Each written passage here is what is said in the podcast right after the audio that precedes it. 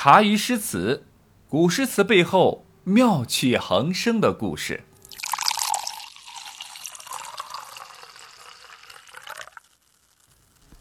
在武则天病逝之后，到唐玄宗李隆基继位之前，唐朝可以说是政局极其不稳定，各种政治势力斗争博弈，朝局可以说是乱七八糟，乌烟瘴气。英王李显复辟登上皇位之后，开始了一系列的大扫除，但他本身懦弱无能，所以不一会儿，朝政大权呢就落到了韦皇后和安乐公主的手中。武则天的侄子梁王武三思呢，在武则天在位时还没那么嚣张，但与韦氏母女联合后却权倾一时。当时的太子是李重俊，跟武三思、韦后和安乐公主不和。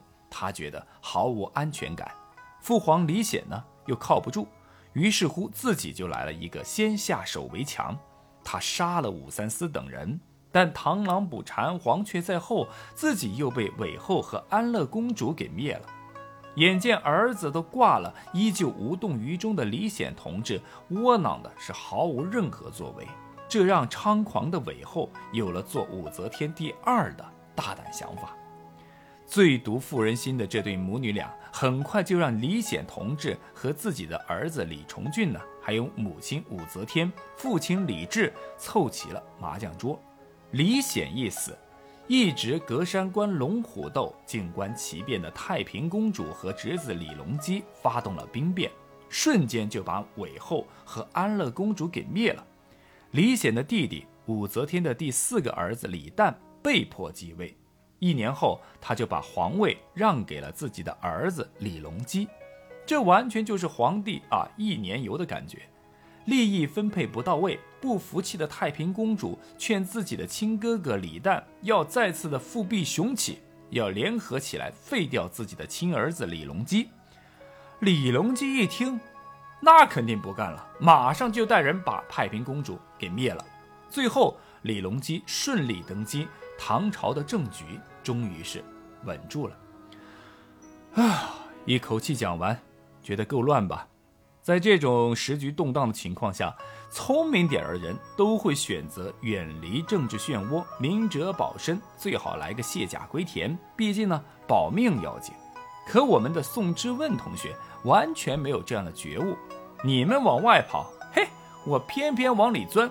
俗话说，不入虎穴，焉得虎子。富贵自得险中求，宋之问太想成功了。可是你要问了，被贬到远在广东郊区的宋之问是怎么自己跑到这个政治漩涡当中来的呢？话说回来啊，武则天退位后，张氏兄弟被杀，宋之问呢惨遭贬逐，直接被扔去了鸟不拉屎的广东的龙州，也就是今天的水稻种植大县广东的罗定县。宋之问一路幽怨，一路愤恨，一路的不甘心。他不愿意就接受这样的命运，于是他想了很久很久，终于他做了一个重大的决定。被贬后的第二年，他偷偷的跑回洛阳，并躲在了好兄弟张仲的家里。在逃跑的过程当中，渡汉江时，他还写下了一首此生最为有名的一首诗，叫做《渡汉江》。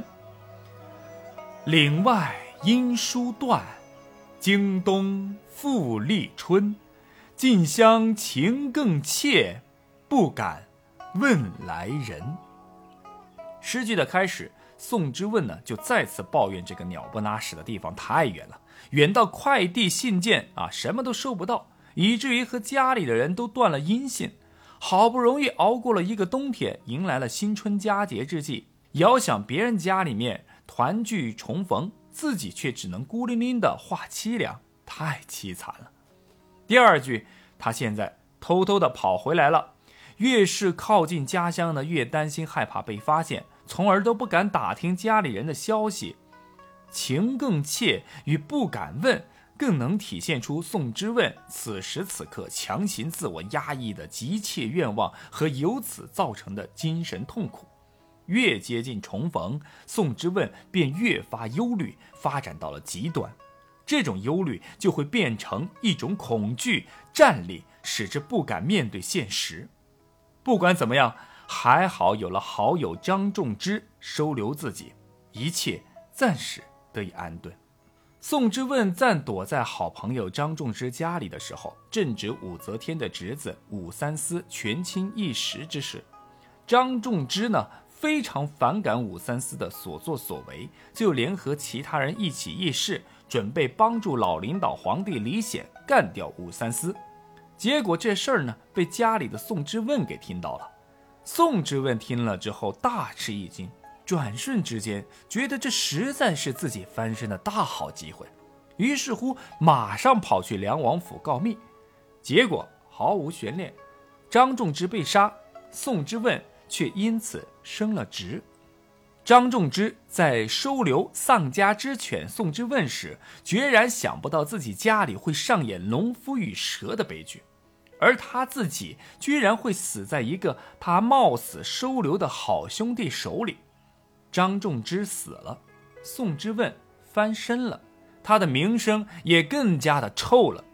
宋之问彻底变成了众人唾弃的对象，但他不管，他回来了。光明正大的啊，要打个引号的，回到了朝廷的中枢，又成为了那些贵族们的座上宾，就像上天在给宋之问开玩笑。很快呢，武三思被杀了，失去靠山的宋之问立马觉得好像哎，太平公主更成气候，于是毫不犹豫的马上又投靠了太平公主。接下来，他看到了韦后和安乐公主的权势好像更强大一些，又立即改投了韦后和安乐公主。这一系列的操作，完全就是吕布三姓家奴的翻版。可以说，此时的宋之问其实内心非常的心虚焦虑，除了不停的抱大腿当墙头草，似乎他也想不到更好的自保方法。他已经深陷政治漩涡，无法自拔。要知道，三天两头更换门庭可以说是职场大忌，结果往往是鸡飞蛋打，两头不讨好，还容易把自己给作死。太平公主知道宋之问投靠了安乐公主后，那可是十分的生气呀。公主生气，后果很严重。宋之问因主持科举考试受贿，再次被贬。是否真的受贿，我们不知道。被贬。